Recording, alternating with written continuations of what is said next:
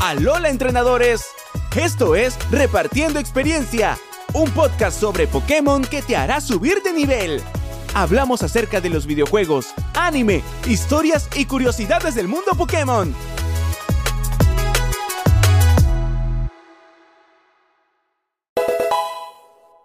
Buenos días, buenas tardes, buenas noches. Bienvenidos a Repartiendo Experiencia. Les habla Edu, también conocido como Pokédex Obscura. Y aquí Reaper, ¿cómo están? Bienvenidos a su podcast de todos los martes. ¿Cómo estás, Edu? ¿Qué tal tu semana? Muy bien, comencé muy bien, pero ahora estoy mucho mejor porque voy a hablar de Pokémon por un buen rato. Excelente, excelente. A mí también. La verdad es que la, conversación que tuvimos la semana pasada me dejó con, ganas de más. Sí, da para, da para hablar. cosa. Da para hablar de mucho, sí. Así que creo que vamos a seguir explorando un montón de temas. Así es, temas muy interesantes, como el tema de hoy. ¿De qué vamos a hablar? Hoy vamos a hablar de ese aparatito que todo entrenador tiene. Sí, hoy vamos a hablar de la Pokédex, pero no sobre lo que es, que todos sabemos lo que es, es ese aparatito que todo el entrenador le dan al iniciar la aventura, sino sobre lo que dice la Pokédex. Porque si no lo has notado, Reaper, las entradas de la Pokédex son raras. A veces, sí, a veces sí. Y a muchos nos sorprenden que digan estas cosas. Lo que yo me pregunto es, ¿por qué dicen estas cosas? ¿No? O sea, ¿quién escribe esto? Una buena pregunta, de hecho. Sí, porque la idea de esto es que los entrenadores llevan esta Pokédex al iniciar su viaje y van registrando todo lo que van viendo, todas las nuevas especies, donde las encuentran, cuando las capturan. Entonces, básicamente es un niño de 10 o 14 años escribiendo una enciclopedia. Es verdad. Algo tiene que fallar ahí. No, por eso hoy nos preguntamos, ¿podemos confiar en algo como el criterio de un niño? ¿Podremos? Charmander, una flama arde en la punta de su cola desde su nacimiento. Se dice que el Charmander muere si su flama llega a apagarse. Bien, para comenzar a hablar de lo que dice la Pokédex, yo creo que lo primero hay que tenemos que entender es qué es la Pokédex, ¿no?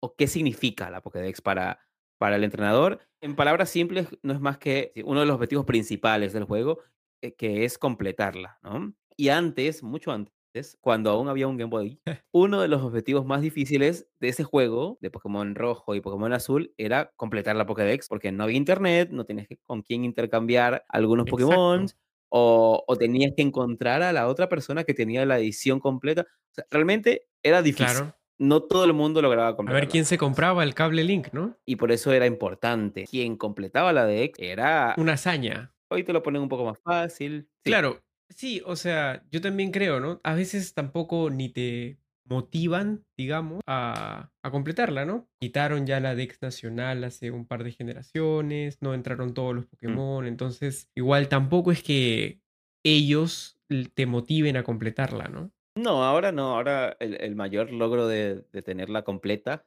es un diploma. Exacto. Que tiene todo el No sé si es el, el mayor objetivo del juego ahora, antes antes te daban, bueno, ahora también te dan tu diploma. Antes hubo una época en donde podías imprimir tu diploma, te ibas donde los desarrolladores y con la Game Boy Printer lo podías imprimirlo, creo que fue en Pokémon, no sé si fue Pokémon eh, amarillo la primera vez que se hizo esto. Antes, antes, antes era el honor de, tener la, la, Pokédex completa porque no todo el mundo podía. Era, era complicado, pero no solamente era importante por esto la Dex, creo que eh, más que un objetivo, yo siento que la Dex es muy importante porque te muestra realmente el mundo Pokémon. Te cuenta cómo viven algunas de estas criaturas y me he dado cuenta que no mucha gente lo lee y está bien porque mucha gente simplemente marca la, entrada y ya. Claro. Pero si no lo lees, te pierdes una gran parte de la historia del mundo. Del lore, ¿no? Del, del... Exacto, te pierdes del lore y ahí es donde te empiezas a perder cosas que quizá después estás viendo en el anime o en, o en otros juegos. Creo que ya la mayoría, como dices, nadie revisa las entradas de la Pokédex, pero hay un montón de cosas interesantes que descubres del mundo Pokémon si te tomas esos, esos 10 minutos. Exactamente, sí. Y también teniendo presente que la Pokédex eh, la escriben humanos, y no solamente humanos, sino que la escriben niños y niñas. Eh, eh, eso, eso es lo que más me preocupa en el fondo, ¿no? Que son niños y niñas que escriben la Pokédex y eso se queda allí para el conocimiento del resto del mundo. y lo aprenden por lo que vamos escuchando, por lo que van viendo en su aventura, por lo que van viviendo. Y, y por eso muchas entradas comienzan con se dice que, se cree que, una vez pasó que, porque evidentemente no, no hay certeza de muchas de esas cosas que se dicen y hay un error. Mucha gente cree que lo que dice la Pokédex es 100% cierta, claro. tal cual lo que pasa, lo cual mm, no significa que todo lo que diga es falso tampoco. Muchas de las entradas de la. Pokédex realmente reflejan la realidad. Por ejemplo, si no completaste o no lees la Pokédex, nunca te enterarías que Viper y Zangoose son rivales. Exacto, exacto. Hay un montón de, de ese tipo de rivalidades. Tú no te das cuenta o que no entiendes hasta que lees la Dex, ¿no? Claro, lo mismo pasa con Toxapex y los Corsola, ¿no? Es en, el, en la Pokédex donde te explican que se los comen. Exacto. En ninguna parte del juego tú ves eso. Muchas entradas en la Pokédex que describen estas rivalidades, algunas yo ni siquiera las imaginaba, la verdad, eh, porque no se han visto ni siquiera en ningún otro medio. Claro, no, no se ven en el anime. Tampoco cuando estás jugando. A ver, en los spin-offs tal vez sí, como en Pokémon Snap. Eh, o- y en algunos otros, que, algunos otros que después vamos a comentar, pero en el juego juego no se ve y hay un montón de relación que tienen los Pokémon que comparten hábitat que no te enteras si, si no lees las Pokédex, ¿no? Tenemos este tipo de relación depredador y presa, Hitmore y Durant. Hitmore es un, es un Sí. oso hormiguero y buscando hormigueros es el enemigo natural de, de Durant por esto mismo, ¿no? Y eso ni siquiera se ve en los juegos recientes porque incluso el mundo es, entre comillas, más vivo, más Claro. visible. Ves a los Pokémon en, en el, el césped, en la grama alta, y no, no tienen esa interacción tampoco. ¿eh? Eso solo ocurre en la Pokédex. Hay una entrada de Pokémon Ultra Luna de los Butterfree, que uno cree que de los Butterfree ya sabes todo. Resulta que no, que tienen un rival importante y son los Cutiefly. ¿no? Y al parecer Claro. se odian, o, o- o no sé si se odian, pero sí luchan por el territorio de flores, territorios llenos de Ajá. flores porque ambos Pokémon les gusta el néctar. Entran en batallas territoriales. Eso nunca pensaría que un Cutiefly y un Butterfree van a luchar y van a ser violentos. Van a pelear. Pero la Pokédex te revela ese otro lado. La única manera de descubrir es a través de la Pokédex, ¿no? Por Sí. ejemplo, Grimer y Travish, los Grimer comen basura. Mm. Entonces, desde que aparecieron los Grimer en Alola, dicen que la población de, Sí. de Travish ha disminuido. Porque, evidentemente, estos Pokémon son basura, ¿no? O sea, están hechos a partir de la basura. Entonces, ese es un, un buen ejemplo de, de la relación que, que no sabemos. que no se ve. Y de hecho, toda la historia de Grimer es increíble porque en diferentes eh, entradas de Pokédex se dicen cosas distintas porque Grimer se comporta distinto en las diferentes regiones. En Alola incluso mutó, por decirlo de alguna manera, y tiene su forma regional también, porque empezó a comer basura de... Bueno, Claro. basura no, como elementos de Alola, Alola. que también lo hizo, lo hizo cambiar. Claro. Hay algo que también me gusta de la Pokédex que, que también explora cosas que quizá ya sabemos, pero le da un extra. Por ejemplo, todos sabemos lo que dice la Pokédex sobre Cubone. Ya sabes, Reaper, lo que dice la Pokédex. no, ¿Eh? no me digas. No. No me lo digas. No me lo digas. Sufre todos los días por su mamá. Eh, llora todo el tiempo porque extraña a su madre. Eso lo sabemos todos desde el primer juego. Pero la Pokédex de Alola dice algo más interesante sobre eso que a mí me encanta. Eh, te lo voy a leer textual porque no, no por favor, por favor. La Pokédex de Cubone eh, de Alola dice: Este Pokémon llora desconsoladamente por la pérdida de su madre. No. Los Mandibus, que escuchan su llanto, se lanzan en picado al ataque.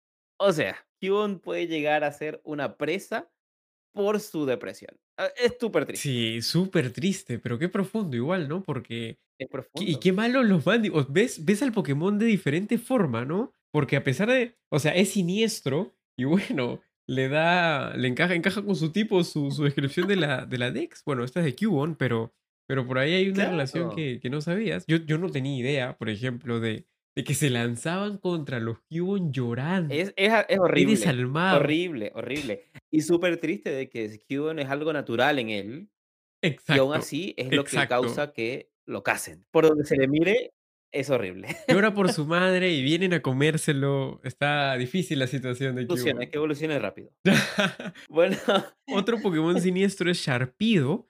Y la Dex de Sharpido dice que, o no sé si la de Wilmer, una de las dos, pero que Sharpedo busca a Wilmer aprovechando que todavía no ha evolucionado en Wildlord y no es tan grande para comérselo. y que buscan, buscan a, a los pequeños para comérselos. O sea, Ni siquiera se ve como un Pokémon hambriento. Resulta que sí, se come un se come un Pokémon re importante y sobre todo lo hace antes de que evolucione, porque sabe que después no va a Va a estar poder. difícil. Que va a estar difícil. De hecho, muchas de las entradas de de Sharpedo hablaban sobre su velocidad, Exacto. hasta unas nuevas que empiezan a hablar de el tipo de alimento que consume, y también hay hay otras entradas que creo que todos conocemos, que después de un tiempo ya será Game Freak que decide, necesitamos darle un extra más a este Pokémon porque ya ya todo el mundo sabe su toda su pequeña historia, y uno de esos es Spoink, Sí es. que todos hemos visto la entrada de Spoink, también es súper triste, sa sabes Sí, cuál es, por ¿no, supuesto, por supuesto. Pero no me la digas porque me da Bueno. pena, Spoink. Ah, bueno, pero si si alguien que está escuchando no la conoce, creo no creo que eso pase, pero lo voy a decir. Todos sabemos que Spoink, si deja de saltar muere. Eso nunca se ve en el juego, porque eso nunca te lo vamos a mostrar en el juego, nunca ha aparecido en el anime, eh, nunca te lo dice nadie, y es uno de los detalles por el que más es reconocido este Pokémon y es más querido por la comunidad. Pero en la Pokédex de Hergold también dicen algo que no tiene nada que ver con esto, pero dicen que la perla que tiene Spoink pertenece a un Clamperl. Es decir, este Pokémon, además de tiernito y frágil, quiere decir que persigue a Clamperl Exacto. para quitarle esa perla. Exacto. O sea, que no es tan tierno, es un predador. Me me hago Un poquito No sé qué un poco significa todo esto. incoherente también, ¿no? Porque se supone que si quiere la perla es porque Mm. no la tiene y, bueno, no sé, es Ujú. No no no no es parte de él, él. no es Exacto, parte de él, exacto, no es parte de él. Sí, es son cosas que no no no quedan muy claras, como que se dan para seguir debatiendo, y también te da un pequeño vistazo a entender que hay muchas entradas de la Pokédex que pueden reflejar la realidad, pero ya hay otras que se ponen como muy ambiguas y empiezan a decir cosas incoherentes. Varias, hay varias, sí. Hay una que es la entrada de Drifloon. También creo que todos la conocemos. Drifloon, según las Pokédex, las múltiples Pokédex dicen que Así es. se lleva a los niños y los secuestra. Aterrador. Aterrador. No solamente era el himno que se llevaba al Este Pokémon la Drifloon de repente es un secuestrador de niños, y que mi problema con esta entrada, por muy interesante que sea, es que nosotros nunca te nunca nos dieron una prueba de esto. Nunca nunca se le vio a él llevarse nada en ningún juego, ningún personaje dijo explícitamente qué le pasó, eh, y ahí es donde fue la Pokédex de leyendas, de leyendas Arceus o Arceus, como como eso da para otro otro episodio, el la pronunciación de eso, pero bueno, Así es, la así la Pokédex de allí, de Hisui, es mucho más precisa, ¿no? Con esta historia, y dice algo como: "De Drifloon se dice que embauca a los niños para llevárselos al más allá, también que está formado por almas humanas reencarnadas, mas desconocemos la veracidad de dicha información". O sea, por primera vez, una Pokédex dice: "Mm, puede ser que no sea así". Como puede ser que haya visto mal, ¿no? No, tal vez no lo vi bien, no estoy seguro Exacto. de lo que está pasando. Te voy a decir mi lo que yo creo, mi teoría. Mi teoría es, no sé si de niño a ti, a mí me pasó, y seguramente a muchas personas habrá pasado, cuando tu mamá o tu papá no quiere que te portes mal, te dicen: "No te portes mal, porque te va a llevar el Coco, el señor de la bolsa, te va a llevar algo, algo feo, desconocido". Algo me dice que en el mundo Pokémon los papás le decían a los niños: "No te portes mal, porque te va a llevar el Drifloon". Pero qué buena teoría, qué buena teoría es esa. Y eso quedó allí diciéndose hasta que un entrenador pasó, lo escuchó y lo anotó en la Pokédex. Exacto. Se dice que los Drifloon se llevan niños, pero no hay pruebas de eso. Me parece Sí. que necesitamos justicia para Drifloon. Es es un poco rara la relación de Drifloon con los niños, pero también es rara la Dex de Kadabra. ¿Qué dice la Dex de Sí, Kadabra? también pasa mucho esto. Si te pones a ver las entradas de de Kadabra, todas comienzan con: se dice, se cuenta, se cree, nada es exacto. Y la mayoría dice que Kadabra proviene de la transformación de un niño que un día se despertó y era Kadabra, algo muy como de Kafka, eso. Exacto. Me pasa lo mismo, esto todo comienza con: se cree, se dice, no puedo confiar en eso, y ahí de nuevo viene Hisui al rescate Exacto. donde plantea una entrada distinta, que dice: "Corre el rumor de que se trata de un niño con poderes transformado, más desconozco si es cierto o no. Buenísima. me parece buena, o sea, las entradas de Hisui me parecen súper coherentes, como un poco más maduras, me parecen un poco más como que describen mejor la situación. Es una de mis decks favoritas porque, como, como dijiste, es más madura, pero también es muy honesta porque si entramos al lore de, Pokémon Leyendas, es. la primera Pokédex que se crea. Por ende, es una Pokédex que viene con dudas, como que no sabemos lo que estamos viendo y, si jugaste leyendas, te vas a dar cuenta que las personas le tienen miedo a los Pokémon, no los conocen, no entienden qué son. A algunos les fascina, pero desde lo desconocido. Es como, es, como que son muy conscientes de que no los entienden. Y creo que eso se refleja en su, en su Dex, ¿no? Hay una, hay una entrada que me, que me gusta mucho allí, que es la de Porygon, ¿no? Porque Porygon es, un Pokémon que no debería estar en Hisui, porque es un Pokémon del futuro. Él aparece por hay unas em, quiebres espaciotemporales donde aparece Porygon. Y la entrada de, de, Hisui dice algo como, no hemos percibido respiración ni pulso alguno en este Pokémon, más su cuerpo parece funcionar sin problemas. Es tan extraño que me tiene perplejo. Exacto. No, como no conocen las computadoras, los datos, todo eso, no mencionan absolutamente nada de eso. No sé nada, no lo entiendo, no lo entiendo y es extraño. Exacto, ¿no? Y la, las de Hisui me parece súper descriptiva y creo que también en algunos casos conecta con las decks del futuro. Por ejemplo, eh, la dex de Parasect dicen, ¿no? Que a veces se encuentran en los bosques ejemplares inmóviles sin la seta del lomo, ¿no? Sin, sin, el hongo ese que tienen atrás. Esto corrobora la teoría de que es la mm. enorme seta quien los domina. Y luego ya esto, o sea, bueno, ellos están corroborando la teoría y luego en Pokémon Negro, la dex de Parasect dice, como que afirman, dice, Parasect está dominado por un hongo parásito mayor que él. Entonces es como que, ok, sí. Hisui corrobora y en el futuro... Confirmado. exacto, claro. Exacto, en base a lo que Hisui hizo. Claro, Hisui planteó la, digamos, la teoría, lo que se dijo en esas escrituras, en las santas escrituras de, de Hisui, puede ser real o es real porque lo, confirmamos. Pasa con muchos otros Pokémon. Así es, pasa con, con demasiados otros. Es que la, la Dex de Hisui me parece que es, es muy directa. Es, es, es, más describir lo que están viendo en ese momento. Y por ejemplo, o sea, yo creo que no suponen cosas o cuentan historias. Simplemente me imagino a alguien como de National Geographic atrás de unos arbustos, vigilando al Pokémon durante días y viendo qué hace. Y, y cuando dicen no lo entiendo, lo plantean. Es como, no lo entiendo. No sé qué significa, no estoy seguro. Exacto. ¿no? Eso, eso me parece, más, que, más allá de honesto, profesional. A diferencia de todos los otros eh, decks de las otras regiones que, en comparación, son muy poco profesionales. Es verdad, son eh, exactamente, son muy poco profesionales, ¿no? Hay varios casos en los que parece que también se usa para describir la situación de un Pokémon antes y de un Pokémon ya después. La de Magikarp, por ejemplo, en el pasado dicen, ¿no? Es débil, inútil y patético. Eso lo dicen en la mayoría de, de decks. en todas. Sí, en todas. Pero la de Hisui dice, pero se ha constatado que tiene tal resistencia que tolera las aguas ponzoñosas. En cambio, en la, en la Pokédex de Pokémon Rojo dicen, en un pasado lejano era más fuerte que sus horribles descendientes hoy en día.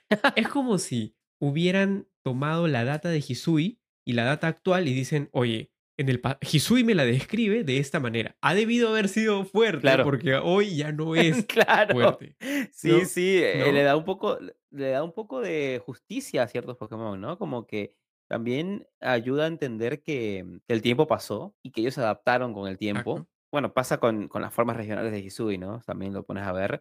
Eh, ellos desaparecieron porque el entorno cambió sin duda los cambios de los Pokémon en su pequeña historia se ven reflejados en estas decks, que no solamente son las del pasado las que hablan de estos cambios, ¿no? Hay Pokédex del futuro o del presente, dependiendo del momento en que la juegues, que ah. también describe la mega evolución, que en un momento son etapas novedosas eh, en Kalos, y descubres si no es por la Pokédex, no descubres que no son tan buenas como se ven. Exactamente. A, a mí las mega evoluciones me encantan. Y, la verdad es que visualmente, sí, ah, para mí muchos Pokémon mejoran en su forma mega evolucionada, pero cuando lees la, la entrada de la Pokédex dices, mm, capaz no es tan bueno porque son, es como crueldad pura. Ajá, ahí se ve reflejada la crueldad, o sea, reflejan más, a ver, estás batallando, tú tienes tu Pokémon que Mm. sabes que lo vas a usar para batallar contra otros, pero mega evolucionarlo le agrega un nivel más de crueldad, me parece. Y también creo que a pesar de que la mega evolución puede hacer que tu Pokémon se vea más grande, más fuerte, porque le agregan cosas, hay Mm. mucha gente que se queda con eso, con que se ven bien, o sea, deben estar mejor. Más fuerte. Exacto. Por ejemplo, hice un video explicando esto hace poco y muchos comentarios eran como que, Mm. que creían que yo o había inventado la data Claro. porque me decían, no, pero no puede ser. Entonces yo les decía, no, pero es que está en la Mm. Dex, está en la Pokédex, ¿no? Y de hecho, esa- esas entradas de la, de la Dex no aparecen tan visibles, ¿no? Porque cuando capturas un Pokémon, te muestran la entrada de la Dex. Exacto. Acá, las, la- las de las eh, Mega Evoluciones no te la muestran cuando tú ves una, una Mega Evolución por primera vez. Tienes que ir a la Dex a entrar al Pokémon y ver la versión Mega Evolucionada para ver esa entrada. Y yo creo que justo por eso es tan siniestra y cruel. Como que no es, no es para que todo el mundo la vea, Ajá, es exacto. para quien realmente quiere saber. Es verdad. Hay entradas muy perturbadoras, como la de Salamence. Conociendo su historia, en teoría debería estar feliz, ¿no? Porque Salamence tiene un. Él, él quería volar y ahora tiene unas mejores alas para, para volar. Exacto. No, según la Pokédex. eh, se vuelve mucho más violento porque la forma en que se adhieren a estas nuevas alas es anormal a su cuerpo, lo cual le provoca estrés, agresividad. Él está sufriendo. O sea, él no está cumpliendo su sueño. Salaman está Exacto. sufriendo. Exacto. La que a mí más me da, me da pena, por ejemplo, la que más me da lástima, pero se lo merece por cazar así a los Wilmer, es Sharpido. De hecho, porque dice que las marcas que tienen, las marcas amarillas, son cicatrices antiguas y la energía de la mega evolución provoca que le empiecen a doler de nuevo. Terrible lo que le pasa. Un poco de karma. Sí, un poco, poco de eso iba karma. a decir. Eso iba a decir. Terrible, pero bien por los Wilmer. sí, además que con um, Glalie, Mega Glalie, también pasa lo mismo. Eh, justo dice algo como que la energía de la mega evolución hizo que la mandíbula se le desencaje del cuerpo y del dolor lo invade la furia, porque no puede comer. Me- Justo, justo hablando de esto, me hicieron una pregunta y me dijeron, porque agregué este ejemplo en el video y me dijeron, oye, pero ¿por qué? ¿Cómo sabrías que no puede comer si solamente Mega Evoluciona en batalla? O sea, no tiene otro Mm, momento Mega Evolucionado. que- pregunta. Así es. No, no hay, no hay Pokémon mega evolucionados salvajes. Muy buena así decirlo, pregunta. como que no tendría por qué hacer. A menos que, no sé, te comas al otro, al otro el que estás Ah, peleando. puede ser. O sea, o lo haya intentado, sé. o lo haya intentado, claro. Sí, Así es. El punto es que eh, las mega evoluciones tienen como un trasfondo oscuro eh, y que los Pokémon sí son más fuertes, pero no siempre son más fuertes porque por algo bueno, sino es por algo malo. Los fuerzan a ser más fuertes, los obligan o los hieren para que para desencadenar ese, ese, ese poder. También en la Pokédex pasa que si la exploras a fondo y conectas alguna más alguna Dex de una región con la otra, se pueden ver que mm, entradas muy antiguas tienen impacto en cosas del futuro, Como la entrada de es. Que todos sabemos que desde, desde rojo y azul se describe que es un Pokémon que sufre de rabia constantemente. Y en algunas entradas se dice que llega a morir por esto. Ajá. Y no es casualidad que en Paldea él tenga una evolución nueva del tipo fantasma, porque, Porque está es, muerto. es su evolución. Claro, mm, Está muerta. Claro, es. eh, eh, eh, esa evolución se inspira en Por esa supuesto. entrada. Sin esa entrada Y no eso son cosas que no te explican en el juego, no te, no te cuentan nomás. Es más, no, no te lo dicen directamente. Si tú no te pones a leer la entrada de Pokémon rojo sobre Primeape, tú no sabes y no tienes idea de por qué ahora tengo un Primeape de tipo fantasma. ¿no? Annihilate me parece que se llama la... Annihilate. Annihilate, Yo sí. creo que tendrías que buscar, rebuscar un poquito en, en el lore de, las, de la Dex para darte cuenta de, ah, mira, tiene sentido. Si lo hubieras leído cuando jugabas Pokémon Rojo y te hubieras acordado, cuando veas y hubieras visto al, nuevo Annihilate, hubieras dicho, oye, mira, o sea, tiene, ahora tiene sentido que muera y bueno, y evolucione, ¿no? Otra de las cosas de la Dex, por ejemplo, una, una de la Dex de, de Magikarp, en, en, muchas entradas, en muchos juegos dicen, ¿no?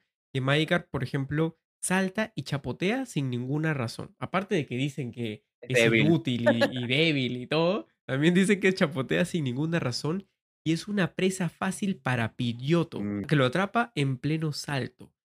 Y esto, de hecho, se hizo muy visible en el juego ya descontinuado de Magikarp Jump. y es, es un juegazo, juegazo, increíble juego de los creadores, de hecho, de, de Pokémon Sleep, que en una parte del juego, ya no recuerdo, yo estoy muy enviciado, pero ya no recuerdo, tú cuando practicabas, me parece, con Magikarp o algo hacías, si te iba mal, te o sea, saltabas y te recogía un pilloto con sus garras, te llevaba y moría tu Magikarp y tenías que empezar con de cero. Magikarp. No, es cruel. Y eso también, esa crueldad también se ve en New Pokémon Snap, eh, el, el, juego para Switch, donde en el primer nivel, apenas entras, puedes ver cómo un pilloto se lleva a un Magikarp que saltó fuera del agua. Y solo por ese error, Pilloto lo ve, lo caza, va, lo caza, sí, se lo lleva, se lo lleva. ¿A dónde? No, eso no, no, lo, sabremos nunca. Eso sí lo deja a la imaginación. eso sí lo deja a la imaginación al juego. Se ha demostrado en esos spin-offs que, que es esa entrada a la Pokédex es, cierta. En el anime eh, Porque eso no, no se ve. No, no ah, se ve. En el anime, de hecho, igual no es tan directo. Eh, hay un capítulo donde le brindan homenaje a Magikarp Jump y entrena Go y, Ash entrenan a su Magikarp. Y, y sale, bueno, Ash, Ash, musculoso, ¿no? Y cuando están en el... Magikarp en el espacio. Exacto, exacto. Cuando están en el, en el concurso, ven a un... Se, sale un pilloto, no lo caza, pero sale un pilloto en la toma arriba, ¿no? Entonces, esas cosas. Ah, como, un guiño. Un cameo, sí, un cameito, un guiño a la Dex, ¿no? al juego y todo. Y creo que. Creo que tiene más sentido esta información cuando lees a la Dex, ¿no? Le das, le das un poco más de importancia. Claro, si no te pierdes el chiste eh, o ese guiño, ¿no? No tiene tanta. No, enriquece más la, la, la experiencia. Lo mismo pasa con un juego más reciente, ¿no? Que es Pokémon Sleep al día de hoy, eh, tenemos un par de semanas jugándolo, y una de las posturas que encuentras de Dito es un Dito transformado en una piedra, ¿no? Durmiendo. Y esto es bonito de ver, es gracioso, pero tiene todo el sentido, porque en una de las entradas de la Pokédex se dice que Dito, cuando duerme, se camufla según lo que tenga en el entorno para defenderse de posibles depredadores y justamente dicen suele transformarse en rocas. Mira. ¿no? Y eso no lo, nunca hemos visto un Dito en forma de roca en los juegos principales. Y es acá en Pokémon Sleep donde lo muestran durmiendo, donde finalmente vemos, que es cierto. Los programadores de Pokémon Sleep leyeron la Dex entonces. Y yo creo que también ese debe ser un pedido específico de Game Freak, ¿no? Para cualquier desarrollador de spin-off. Es como, léanse las Dex. Exactamente. Es el primer paso. Exactamente, exactamente. Yo estoy de acuerdo y no solamente a los programadores, a ustedes también léanse las decks porque si no lo están haciendo se están perdiendo de mucho, de mucho lore del mundo Pokémon. También, ah, más allá de, hacer un estudio exhaustivo, tal vez buscar ese Pokémon favorito que tanto te gusta, leer un par de entradas y te vas a descubrir mucho más de lo que te han contado el juego, de lo que te ha contado el anime de lo que te ha contado ese spin-off. Creo que es un buen ejercicio y además te das cuenta de que Pokémon tiene mucho que contar, solo que hay que poner mucha atención a los detalles para poder descubrir. Exactamente, así que anda, descubre que tu Pokémon favorito secuestra niños, come Pokémon de todos lados. o es un zombie. Es un zombie. es un zombie controlado por un hongo.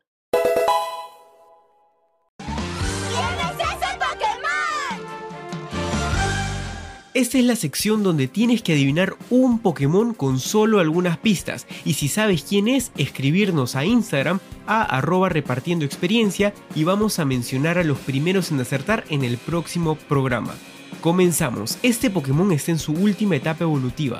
Evoluciona a partir de una forma regional. Es inmune al tipo lucha y normal. Es de color blanco, pero sus ojos rosa lo hacen muy característico. Su versión Shiny es idéntica, solo cambia el color de su núcleo. Si saben cuál es, escríbanos a Instagram a arroba repartiendo experiencia y estaremos mencionando los primeros en acertar en el próximo programa. Un gran saludo a Leonidas Betancourt, Sick Life, Elias Coop, Aldair, Diego Vargas y El Victini, quienes fueron de los primeros en adivinar que el Pokémon del episodio anterior era Lechonk. Y eso fue todo, Reaper. Exactamente, Edu. Gracias por ilustrarnos más acerca de las decks y de su lore.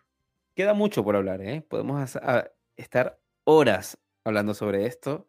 Eh, pero bueno, que nos digan qué les pareció, si quieren más, explorar más. Les habló Edu, también conocido como Pokédex Obscura en todas las redes. Y soy Reaper, así me encuentran, soy Reaper-bajo en todas las redes. Y si tienen la respuesta a la pregunta, ya saben por dónde respondernos. Nos vemos la próxima semana.